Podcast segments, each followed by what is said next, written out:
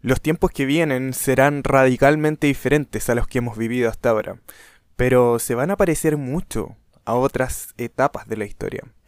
Si te interesa saber sobre los patrones de cambios económicos y sociales que se avecinan a través de la pluma del incomparable Ray Dalio, quédate a un nuevo resumen de libros para inversores. Quédate a un nuevo resumen del podcast de Gardieles.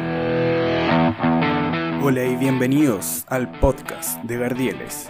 En este espacio aprenderemos de la inversión y el dinero con las mentes más rentables del mundo a través de sus libros. Desde el oro hasta el Bitcoin contaremos las historias más jugosas del dinero y las inversiones.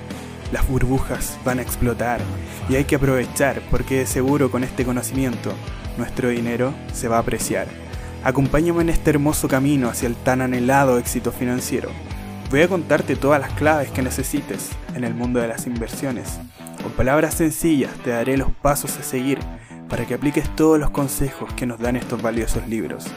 Búscanos en nuestras redes sociales y suscríbete a nuestro podcast para que escuches todos los resúmenes de forma gratuita. Con este conocimiento pavimentaremos el camino a ser inversores inteligentes.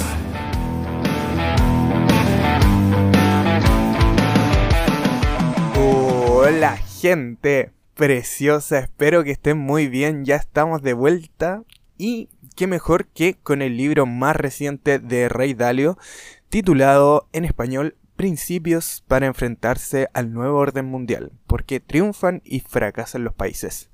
Este libro fue publicado en el año 2021, el año pasado, y traducido en este año 2022. Así que viene recién llegado. Eh, tengo la fortuna de tenerlo en formato físico. Un muy buen regalo de cumpleaños. Así que agradecido con mi novia. Muchísimas gracias, Connie. Gracias, gracias. Una verdadera maravilla. Tapadura, un formato súper lindo. Anyway, vámonos a lo bueno. Es un libro grandote, de poco más de 650 páginas, que se divide en tres grandes partes. La primera es cómo funciona el mundo. La segunda es cómo ha funcionado el mundo en los últimos 500 años. Y la última es cómo va a ser el futuro. Em, así que te vamos a entregar todo esto bien masticado para que tú puedas, em, ojalá, escucharlo en unos 40 minutos, condensado. Y eh, que en el caso de que quieras em, comprar el libro, te voy a dejar el enlace de Amazon ahí abajo. Ok, entonces lo primero que nos dice Dalio es que eh, los tiempos que vienen serán verdaderamente eh, diferentes a lo que ya hemos experimentado ahora en nuestras vidas. Y vaya que así ha sido. Antes de 2019 era todo alegría, todo maravilla, y a finales de ese año comenzaron los estallidos sociales. A principios de 2020 vino la pandemia, luego por un breve periodo hubo felicidad y sensación de que habíamos vencido al COVID. ¡Woohoo! Pero em, no estaba todo solucionado con las vacunas. Nelson, nunca fue. Y ahora estamos pagando los excesos de toda la fiesta.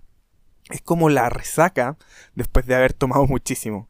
Casi todos los gobiernos del mundo decidieron dar dinero a sus contribuyentes para apalear los efectos del cambio de vida que produjo eh, el bicho en cuestión.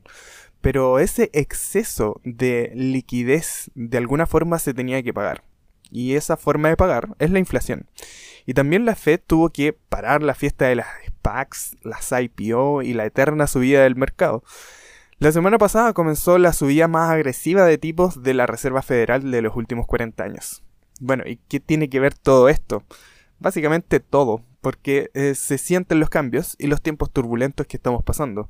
Pero ojo, esto es para nuestra generación, porque ni por si acaso es la primera vez que esto pasa en la historia. Estos cambios, las pandemias, las crisis, las guerras, han ocurrido muchísimas veces a lo largo de la historia y van a seguir probablemente ocurriendo muchas veces más.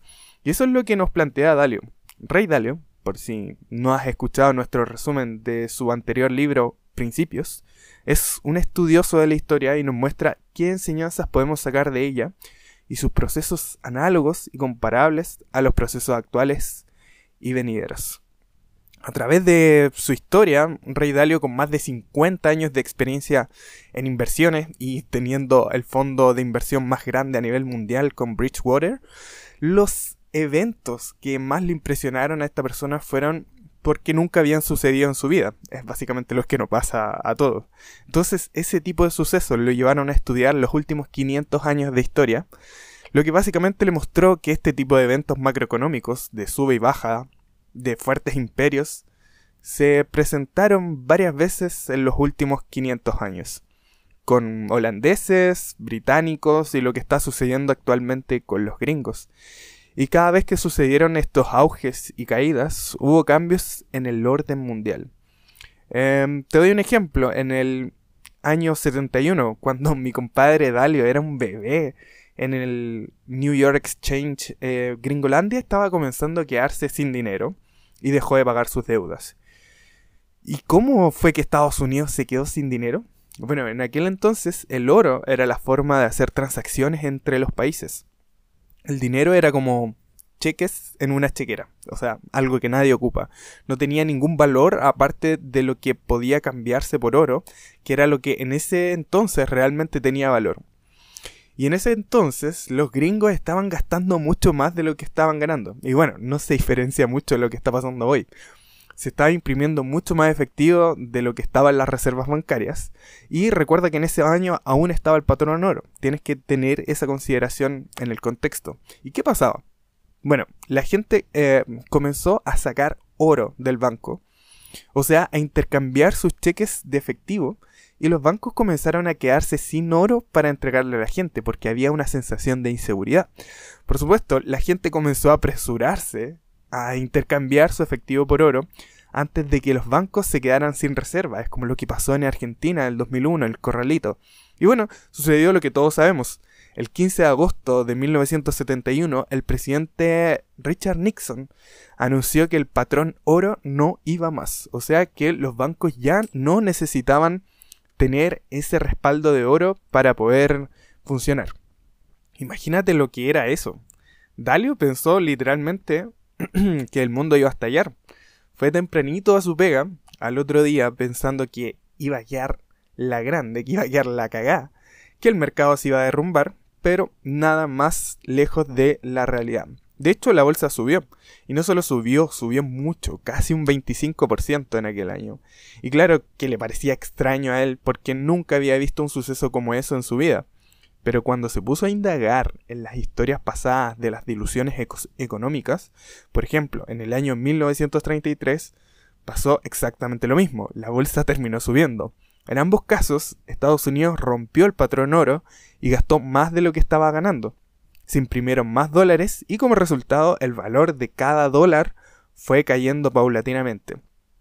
Cada dólar nuevo que entró al mercado no tenía un aumento correspondiente en la productividad que iba a producir, valga la redundancia. Y fueron esos mismos dólares los que eh, compraron toneladas de acciones, oro y commodities.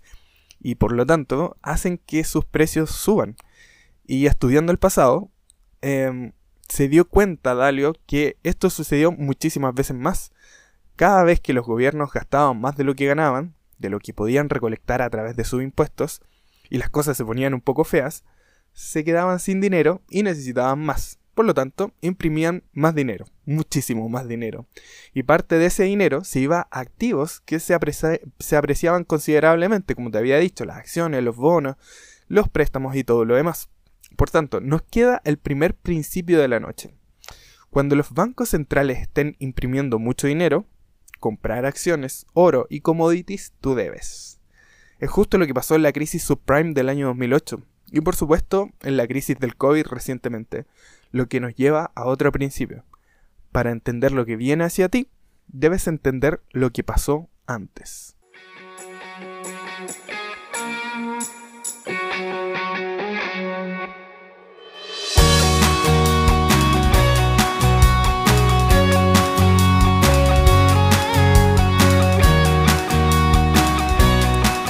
Este principio, que es entender lo que pasó antes, fue el que llevó a Dalio a estudiar la gran burbuja de los años 20, lo que llevó a la depresión de los años 30. Eso le dio los conocimientos para identificar la burbuja inmobiliaria de 2007 y salir airoso de la crisis subprime del año 2008. Todas estas situaciones te llevan necesariamente a mirar al pasado y comparar lo que está sucediendo con el presente. Vamos a ver entonces qué es este nuevo orden. Tres grandes cosas que no habían sucedido en la vida de Dalio lo impulsaron a hacer este estudio. Primero, los países no tienen suficiente dinero para pagar sus deudas, incluso bajando sus tasas de interés a cero. Por tanto, los bancos centrales tienen que imprimir toneladas de dinero para llegar a eso. Segundo, grandes conflictos internos comienzan a surgir dentro de eh, el país debido a la enorme diferencia entre el porcentaje de la población que más gana y los que menos ganan, lo, la desigualdad económica y social. Y esto proporciona un caldo de cultivo para populismos que en el caso de la izquierda quieren redistribuir la riqueza y la derecha que quiere defender a los que más ganan. Y tercero, un aumento de los conflictos externos entre la nueva potencia que es la que está emergiendo, que en este caso particular a nivel mundial es China, y la potencia que lidera actualmente, que es Estados Unidos. Así que Dalio miró hacia atrás nuevamente y claro, este escenario ya se había repetido muchas veces y casi siempre condujo a cambios en los órdenes mundiales. La última vez que pasó esto fue en el periodo entre 1930 y 1945, la Segunda Guerra Mundial. Pero, ¿qué es exactamente un orden mundial? Es básicamente un sistema de gobierno que le permite a la gente relacionarse entre sí. Hay órdenes internos que típicamente están plasmados en la constitución de un país y hay órdenes externos que tienen que ver con la relación entre los países que generalmente están plasmados en tratados. Hay veces que los órdenes internos cambian el orden mundial. Por ejemplo, el orden interno de Estados Unidos está plasmado en parte en la Constitución de 1789. Son leyes que aún están vigentes incluso con el paso de una guerra civil de por medio y toda la historia que ha habido. Rusia, por su parte, tuvo una constitución nueva en el año 1917 y que terminó con la caída del comunismo en 1991, donde se volvió a restablecer ese orden interno. Lo mismo sucedió con China, que tiene su constitución desde 1949. ¿Se entiende la idea, cierto? Bueno, el actual orden mundial gringo se hizo posible luego de que emergiera su poder después de la victoria de la Segunda Guerra Mundial se hizo a través de acuerdos y tratados que definían cómo sería el sistema de gobierno y la política monetaria de ahí en adelante. De hecho, en 1944, en el acuerdo de Bretton Woods, se definió que el dólar sería la moneda líder y sería ocupada como reserva mundial. Y bueno, tú sabes que una moneda reserva, una divisa reserva, como lo es el dólar actualmente, puede ser ocupada en cualquier lugar del mundo. Todo el mundo ha viajado con dólares y eh, tener la moneda reserva mundial es un factor clave para el enriquecimiento de un imperio y para el desarrollo económico del mismo. Con un nuevo sistema monetario establecido, un nuevo orden mundial comienza. Estos cambios toman lugar en un nuevo ciclo universal. Es lo que Dalio llama el gran ciclo. Ok, entonces vamos a ver algo de este gran ciclo. Dalio partió estudiando a profundidad los últimos 500 años. Durante ese periodo ha habido 10 imperios dominantes diferentes y 3 cambios de sistema monetario. Mi compadre estudió el auge y caída del imperio neerlandés, el auge y caída del imperio británico, del gringo, del español, el alemán, el francés, el indio, el japonés, el ruso y los imperios otomanos todos ellos con conflictos de por medio. Y para entender el más reciente auge del imperio chino necesariamente tienes que mirar muy atrás, hacia las dinastías chinas y cómo era su economía en el año 600. Porque mirando todas las gráficas que salen en el libro de estos imperios a la vez, puede ser un poco confuso. Así que nos vamos a enfocar en los cuatro imperios más importantes. En el neerlandés, el británico, el gringo y el chino. Estos imperios se han sostenido en promedio unos 250 años y las transiciones en el liderazgo entre uno y otro han estado cargadas de conflicto y en promedio han durado entre 10 a 20 años, porque obvio ningún imperio líder va a dejar su trono sin combate. Ok, pero ahora nos hacemos la pregunta, ¿cómo podemos medir la fuerza o el poder de un imperio? En este estudio que hizo Rey el Grande usamos ocho métricas principales y la medida del poder total de cada país se deriva del promedio de estas métricas juntas. Entonces, las métricas serían, primero la educación, después la innovación y el desarrollo de tecnología, la competitividad en mercados globales, la producción económica, la participación en el comercio mundial, la fuerza militar, el poderío como centro financiero y el estatus de la moneda como divisa de reserva. Y ya que estos parámetros son medibles y podemos saber qué tan fuertes son y fueron estos países en el pasado, y si están en un periodo de auge o caída. Y claro, como te podrás imaginar, una buena educación normalmente incide en mejores proyectos de innovación y mejor desarrollo de tecnologías, y después de un tiempo el establecimiento de su moneda como una divisa de reserva. También puedes ver cómo estas fuerzas van declinando en un orden similar, reforzándose unas con otras para un declive general en la parte final del gran ciclo de este imperio. Generalmente un gran ciclo comienza luego de un gran conflicto que suele ser una guerra, que establece un nuevo liderazgo de poder y un nuevo orden mundial. En un principio nadie quiere desafiar este nuevo orden, por lo mismo, luego de la creación de este nuevo orden, le sigue un periodo de paz y prosperidad. La gente sigue en este estado de paz y prosperidad y la creatividad sigue en aumento, lo que permite diversos desarrollos en todos los ámbitos. Eventualmente piden dinero prestado para continuar en esta senda, lo que por supuesto suele llevar a una burbuja económica.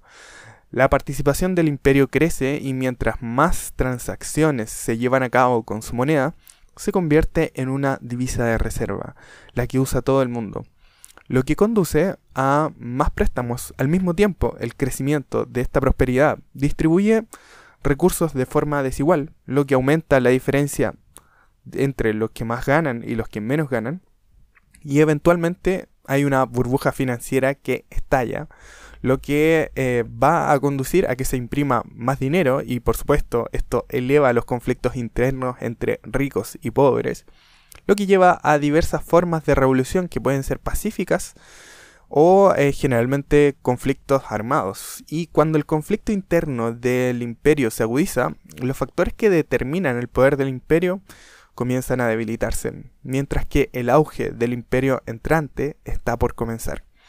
Cuando un nuevo imperio tiene suficiente fuerza para competir con la fuerza dominadora, que tiene que lidiar con sus propios conflictos internos, los conflictos externos, generalmente guerras, toman lugar en este punto. Y en estas guerras hay nuevos ganadores y nuevos perdedores.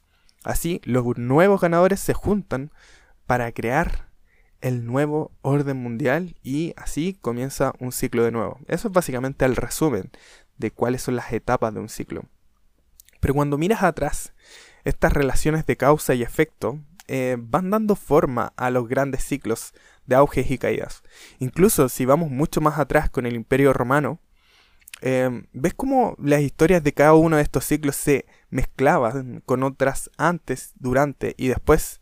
De la misma manera que cada historia individual se mezcla con otras para formar esta épica historia de los últimos 500 años que es nuestra historia colectiva actual. Y tal como los ciclos de vida humana, ningún humano tiene una vida igual que la del otro, pero suelen ser similares. Estos ciclos están conducidos por relaciones de causa y efecto, que nos dan el progreso en nuestras diferentes etapas desde nuestro nacimiento, nuestro auge que sería la vitalidad de la mediana de la medianía de nuestras vidas, en la que probablemente estamos la mayoría de nosotros que estamos acá, y el inevitable declive por el paso de la edad, que ya me imagino que están algunos muchos asustados con eso. ¿Te das cuenta que es algo muy similar al gran ciclo de los imperios? Y bueno, en promedio el ciclo vital de una persona dura 80 años y puedes ver y proyectar la longevidad de esta persona de acuerdo a ciertos indicadores como la salud y em, tú me entiendes, la presión arterial, la glicemia y esas cosas. Y puedes proyectar cómo va a ser la longevidad o el ciclo vital de esa persona. Y bueno, también podemos medir los signos vitales de los imperios a través de las métricas que comentábamos anteriormente. Ok, ahora vamos a irnos más profundamente a cada fase del ciclo. Partimos entonces por el auge o the rise. Los procesos exitosos de auge interno y externo comienzan típicamente con poderosos líderes revolucionarios que hacen típicamente cuatro cosas. Primero, ganan poder a través de un apoyo mayor del pueblo que el de su oposición. Segundo, consolidan su poder a través de la conversión o la eliminación de sus oponentes. Así no pueden interferir en su camino. Tercero, establecen sistemas de eh, sistemas e instituciones para que el país funcione bien. Bien, entre comillas. Y cuarto, eligen muy bien a sus sucesores o crean sistemas para que esto suceda. Porque un gran imperio requiere de muchos, muchos líderes a través del tiempo.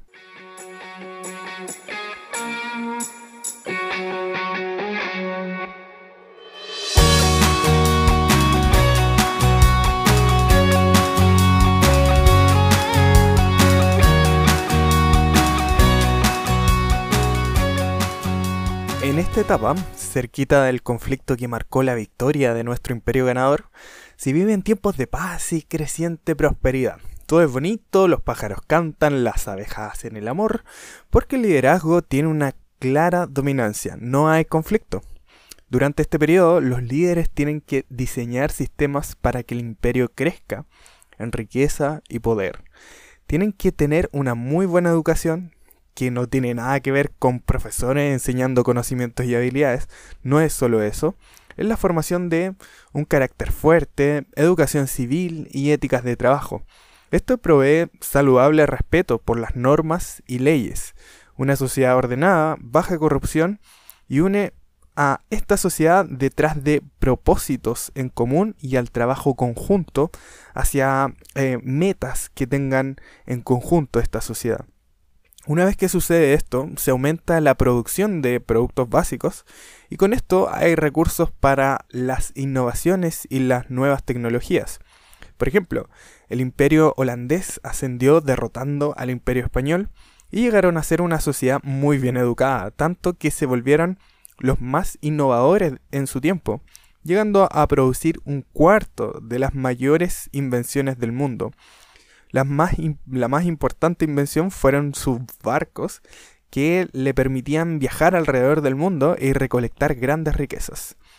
También eh, la intervención, o sea, la invención, eh, perdón, del, capitalismo, como lo conocemos hoy, eh, por supuesto, que ellos fueron los que inventaron el capitalismo. El sistema capitalista fue inventado por los holandeses y fue un hecho que eh, fue mm, únicamente para el financiamiento de sus viajes.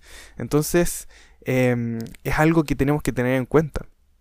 Y obviamente, como todos los imperios dominantes, ellos siempre pensaron que su forma de pensar era la mejor forma de pensar del mundo. Y como resultado de todo esto, la gente del imperio se volvió más productiva y el imperio mucho más competitivo en los mercados mundiales lo que catapultó su producción económica y que terminó por aumentar su participación en el comercio mundial. Lo interesante de todo esto es que podemos extrapolarlo a través de los diferentes parámetros que tenemos en cuenta a la situación actual de Estados Unidos y China. Por ejemplo, si comparamos la producción económica de ambos imperios, China en estos momentos ya lleva la delantera, y también en la participación en el centro de comercio mundial. Mientras el imperio conquista, el imperio reinante de cualquier tiempo que sea, conquista los nuevos mercados, o sea, mientras más grande se hace, son más territorios los que tiene que, los que, que proteger. Así que necesariamente tiene que desarrollar una gran fortaleza militar.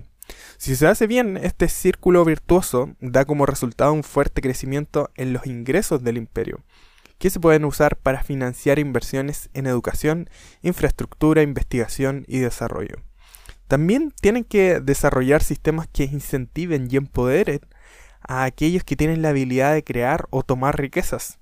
En todos estos casos, los imperios más exitosos usaron el capitalismo para el incentivo y el desarrollo de los emprendedores. Incluso China, que tú sabes, dicen que es el Partido Comunista y el bla bla. Bueno, ellos usan el mismo método a través del capitalismo. Y es que creo que en este punto hoy no se puede ver al comunismo como se veía hace 50 o 60 años. El capitalismo es absolutamente necesario hoy en día por la forma en cómo vivimos. Y todos los partidos comunistas del mundo lo saben. El tema es cómo puedo jugar este juego. ¿Tú conoces a Deng Xiaoping? Bueno, él es el llamado arquitecto de la China moderna. Eh, y cuando fue consultado por estos temas, dijo, no importa si es un gato blanco o un gato negro, siempre y cuando atrape ratones. Y también dijo, es una gloria ser rico. Básicamente no importa si eres comunista, demócrata o republicano, vale verga todo eso, lo que importa es ganar dinero. Toma tu papilla. Y para hacer esto bien, un imperio tiene que desarrollar sus mercados de capitales, bolsas de comercio y demás. Y los más importantes siempre serán los mercados de préstamos, bonos y acciones.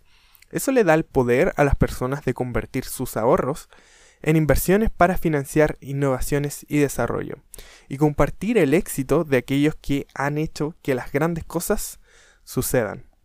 El imperio holandés fue el primero en crear una compañía listada en bolsa, The Dutch East India Company, y también la primera bolsa de comercio. Esto formaba una parte fundamental de un sistema integral que producía grandes cantidades de riqueza y poder. Como una consecuencia natural, los grandes imperios desarrollaron los principales centros financieros del mundo para atraer y distribuir los capitales mundiales. Ámsterdam fue el centro financiero mundial cuando los holandeses estuvieron en la, en la cima. Y también lo fue Londres con el Imperio Británico. Ahora el centro financiero mundial es Nueva York. Pero China está desarrollando rápidamente su centro financiero. Bueno, es muy importante para el desarrollo del imperio que los capitalistas, el gobierno y los militares trabajen juntos. Los holandeses no solo lo hicieron muy bien en este aspecto, sino que además fueron uno solo. The Dutch East India Company, la primera compañía listada, fue un monopolio concedido por el gobierno y tenía su propio ejército para salir a los mercados globales para hacer y tomar riquezas de los demás. Básicamente eran piratas. Así, tal cual. Los británicos eh, los siguieron con la creación de la British East India Company y tenían coordinación entre sus gobiernos, negocios y operaciones militares. Lo mismo. Y el complejo militar gringo hizo exactamente lo mismo y el sistema chino hace lo mismo hoy por hoy. Mientras los países se convierten en el imperio dominante del comercio internacional, las transacciones se pueden pagar con su divisa, por lo que se convierte en el medio preferido para pagar en intercambios internacionales. Y como su divisa es tan aceptada y tan frecuentemente usada, la gente alrededor del mundo quiere ahorrar en esa divisa. ¿No has escuchado ese dicho tan latino hay que comprar dólares? Y esto hace que su moneda sea la preferida para guardar riqueza, lo que la convierte en la divisa reserva a nivel mundial. Sucedió con el florín neerlandés, con la libra británica y sucede hoy con el dólar gringo. Naturalmente el yuan chino se va a convertir en la divisa reinante a nivel mundial. Y tener la divisa reserva le permite al imperio pedir muchos más préstamos que los otros países. Esa es una ventaja enorme, enorme. Piensa en esto, gente de todo el mundo está ansiosa de ahorrar y por tanto de devolver los préstamos al imperio en su divisa reserva. Los países que no tienen una divisa reserva no tienen esa ventaja. Es básicamente lluvia de sus divisas cayéndole de todos lados del mundo. Y cuando el imperio se queda sin su propio dinero, siempre se puede imprimir más. Ese es el exorbitante privilegio de tener una divisa reinante en el comercio mundial. Puedes seguir pidiendo préstamos sin límites, imprimiendo dinero sin límites, lo que da comienzo, necesariamente, a una burbuja financiera. Esta serie de relaciones de causa y efecto, sumado a un apoyo mutuo entre las fuerzas económicas, políticas y militares, respaldados con el poder que da una divisa reserva a nivel mundial, están todas juntas desde los principios de la historia. Todos los imperios que se volvieron los más poderosos en el mundo siguieron este mismo camino hacia la cima, mientras que en la fase superior del ciclo, la mayoría de estas fortalezas se sostienen dentro de los frutos de su éxito, en realidad son las semillas de su declive. Como regla, mientras la gente eh, en estos ricos y poderosos países comienza a ganar más, esto los hace más caros en su forma de vida y menos competitivos respecto a otros países que te pueden ofrecer el mismo trabajo o producto por menos precio. Al mismo tiempo, gente de otros países naturalmente va a copiar los métodos y tecnologías de la potencia líder a un precio más barato. Lo que por supuesto reduce la competitividad de la potencia líder en el comercio internacional. Por ejemplo, los constructores británicos de barco eran trabajadores con mano de obra más barata que los constructores de barcos neerlandeses. Los ingleses contrataron diseñadores neerlandeses para fabricar mejores barcos y sus trabajadores cobraban menos, por lo que se hicieron más competitivos dentro del mercado, lo que les dio a los británicos el auge y eh, a los neerlandeses el declive. Además, mientras la gente se vuelve más rica, tienden a no trabajar tan duro. Más bien quieren disfrutar la vida, pasarla bien, beber sin sentido, tener más ratos de ocio, lo que todo el mundo quiere hacer. Tú y yo lo sabemos. Eventualmente volvernos decadentes. y el cambio de valores de una generación a otra durante el ascenso a la cima, de aquellos que tuvieron que luchar para alcanzar la riqueza y poder y aquellos que lo heredaron, bueno, tú sabes que no es lo mismo. No hay batallas de por medio. Ellos viven en una burbuja de lujos y están acostumbrados a una vida fácil, lo que los hace más vulnerables a los desafíos. La época dorada del imperio neerlandés y la era victoriana del imperio británico fueron periodos de alta prosperidad, em, en donde se veía mucho este tipo de situaciones. Mientras la gente usa este periodo para hacer las cosas bien, ellos siguen apostando a que los buenos tiempos van a continuar y piden más dinero prestado para seguir haciendo eso, lo que convierte esto en una burbuja financiera. Naturalmente las ganancias financieras de uno y otro se vuelven muy diferentes. Eh, la gente que gana mucho versus la gente que gana poco. Por tanto, la desigualdad económica crece. Y estas desigualdades se refuerzan porque la gente rica usa sus grandes recursos para reforzar sus poderes. Por ejemplo, le dan grandes privilegios a sus hijos más eh, como el aparte de eso dan mejor educación y su influencia en el sistema político para tomar ventaja sobre otra gente, lo que fomenta más el discurso de los ricos siempre son más ricos y los pobres siempre son más pobres. Los que están abajo van sintiendo que este sistema es injusto, lo que provoca resentimientos y a pesar de que ambos grupos sigan creciendo, esto es un caldo de cultivo para los conflictos. Teniendo la divisa dominante a nivel mundial, inevitablemente se comienzan a pedir préstamos excesivos, lo que contribuye al imperio a construir una montaña de deuda con prestamistas extranjeros.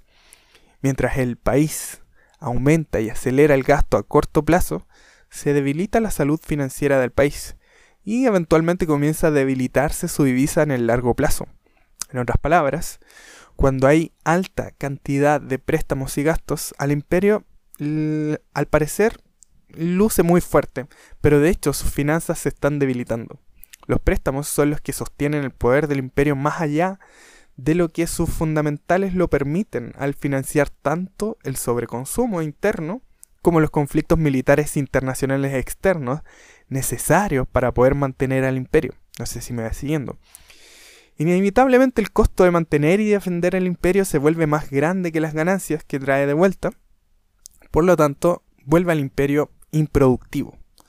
Por ejemplo, el imperio neerlandés, ultra extendido alrededor del mundo, tuvo costos exponenciales de guerra por sus innumerables conflictos para proteger sus rutas de comercio y sus territorios frente a otras potencias. Pasó lo mismo con el Imperio Británico cuando Alemania comenzó a ganar terreno en una carrera armamentista y posterior a la Segunda Guerra Mundial, el Imperio Británico no pudo contra el poderío alemán. Los gringos, por otra parte, han gastado alrededor de 8 mil millones de dólares o trillones de dólares para financiar guerras y las consecuencias de aquel 11 de septiembre y otros muchos trillones para otras operaciones militares alrededor del mundo que apoyan bases militares en 70 países. Y aún así, no es suficiente para competir con el apoyo militar chino en el área que está cercana a su territorio.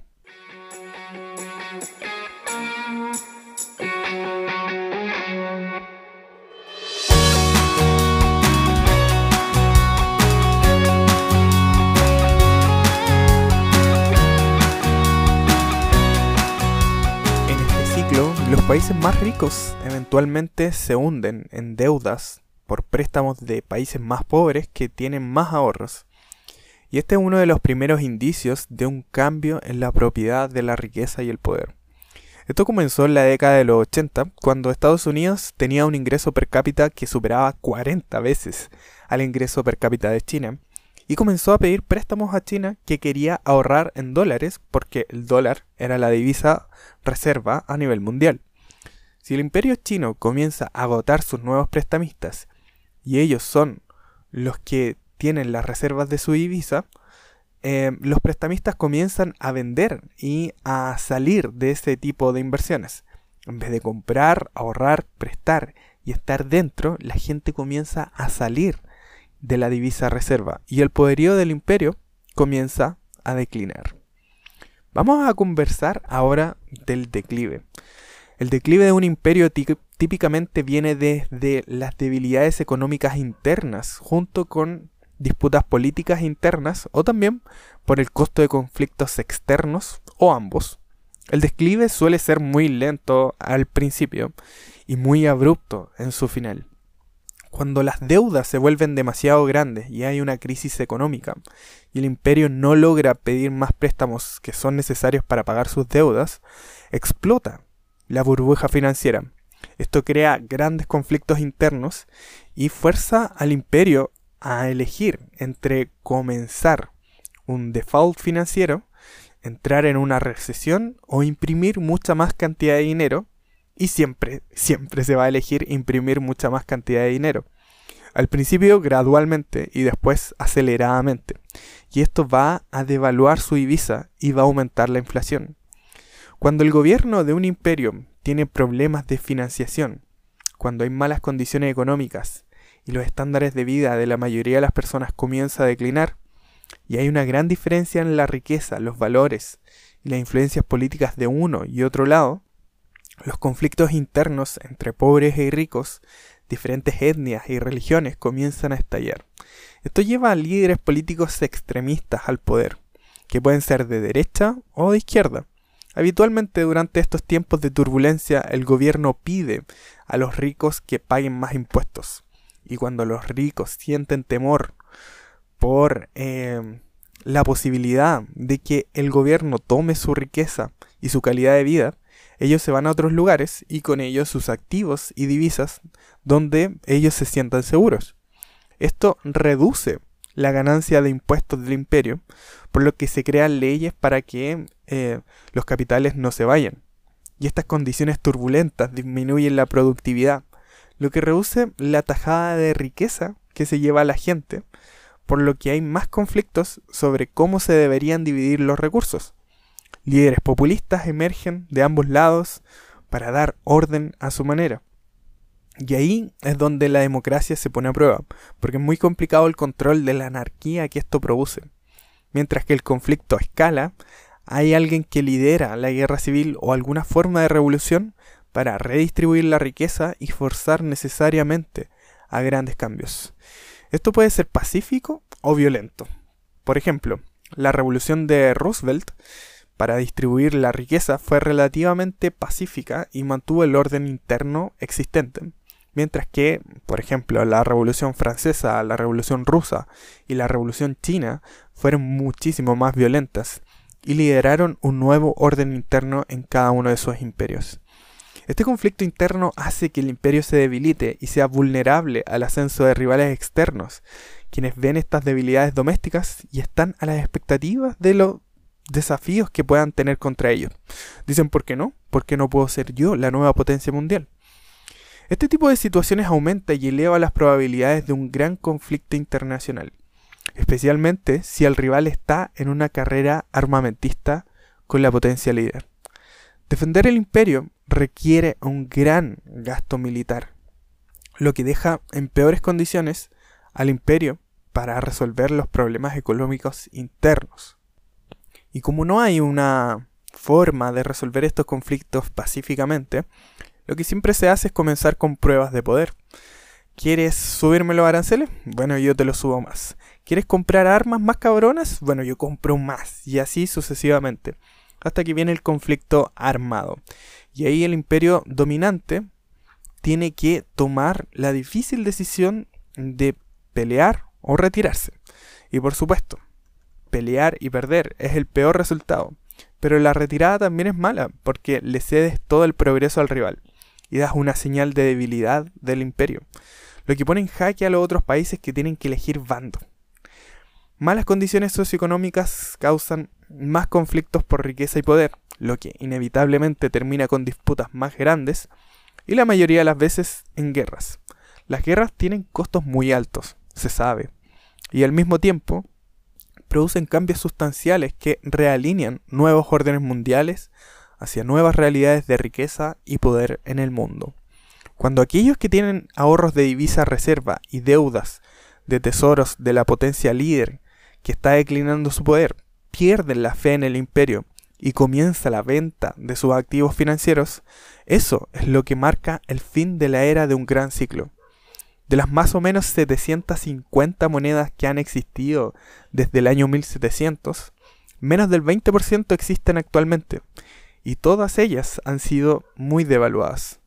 Al momento en que se escribió este libro, la economía gringa aún no ha llegado a este punto, aunque quizás con los últimos sell-offs que han habido últimamente en los mercados, la alta inflación, puede que estemos viendo el final de un imperio. Si puedo decirte algo, Hace poco Rey Dalio concedió una entrevista en donde decía que en los próximos cinco años se iba a ver este cambio de ciclo. Em, actualmente Estados Unidos tiene deudas astronómicas, está gastando más de lo que está ganando y su déficit fiscal lo ha llevado a imprimir toneladas de nuevo dinero. Los conflictos aún no se han plasmado de, de forma directamente violenta, que se puede dar o no, pero hasta que no se reestructure este nuevo orden donde los perdedores tendrán un nuevo lugar en el sistema político y financiero, no podemos decir que ya terminó este gran ciclo. Los gringos siguen siendo la potencia mundial. Entonces, ¿hacia dónde nos dirigimos ahora? Vamos a ver el futuro. La mayoría de los imperios, luego de estar en la cima, comienzan su inevitable declive. Y revertir el declive de un ciclo es complejo, porque requiere deshacer de muchas cosas que ya están hechas. Pero de que es posible, sí lo es, se puede. ¿Te acuerdas de las métricas que habíamos comentado anteriormente? Bueno, si las observamos, es fácil ver en qué fase del gran ciclo se encuentra el imperio que estamos estudiando, qué tan saludable es y si es que su condición está mejorando o empeorando. Con esto podemos eventualmente estimar cuántos años le quedan a ese gran ciclo de ese imperio. Aún así, las estimaciones pueden ser imprecisas y el ciclo se puede extender si es que los que están a cargo de la, eh, del imperio le ponen atención a los signos vitales del imperio y se hacen cargo, los mejoran esos signos. La mayoría de las ocasiones, abro comillas de principio, eh, la mayor guerra de una nación es consigo misma. La mayor guerra de una nación es consigo misma, sobre si puede o no tomar las difíciles decisiones que hay que tomar para mantenerse en el éxito. Y si queremos seguir siendo el imperio reinante, obviamente esto va en voz del Estado gringo, tienen que ganar más de lo que gastan y tratarse bien los unos a los otros. Todas las métricas que revisábamos anteriormente, la educación, innovación, ser competitivo en el mercado mundial y todo el resto, son solo formas de llevar estas dos simples cosas. Ganar más de lo que gastas y tratar bien a los otros. Eso es. Y aquí hemos llegado al final de este podcast. Muchísimas gracias por haberte quedado acá. Te pido que nos sigan en nuestras redes sociales como arroba gardieles en Instagram y arroba linversores en Twitter. Te voy a dejar el enlace de compra para Amazon si te interesó este libro aquí en la descripción abajo. Y te deseo que te vaya muy bien en estos tiempos complicadísimos que estamos viviendo con un menos 20, menos 30, algunas carteras de inversión. Así que em, un abrazo grandote, te mando mucho amor, mucho cariño desde Chile y que tengas una buena y bonita inversión. Nos vemos.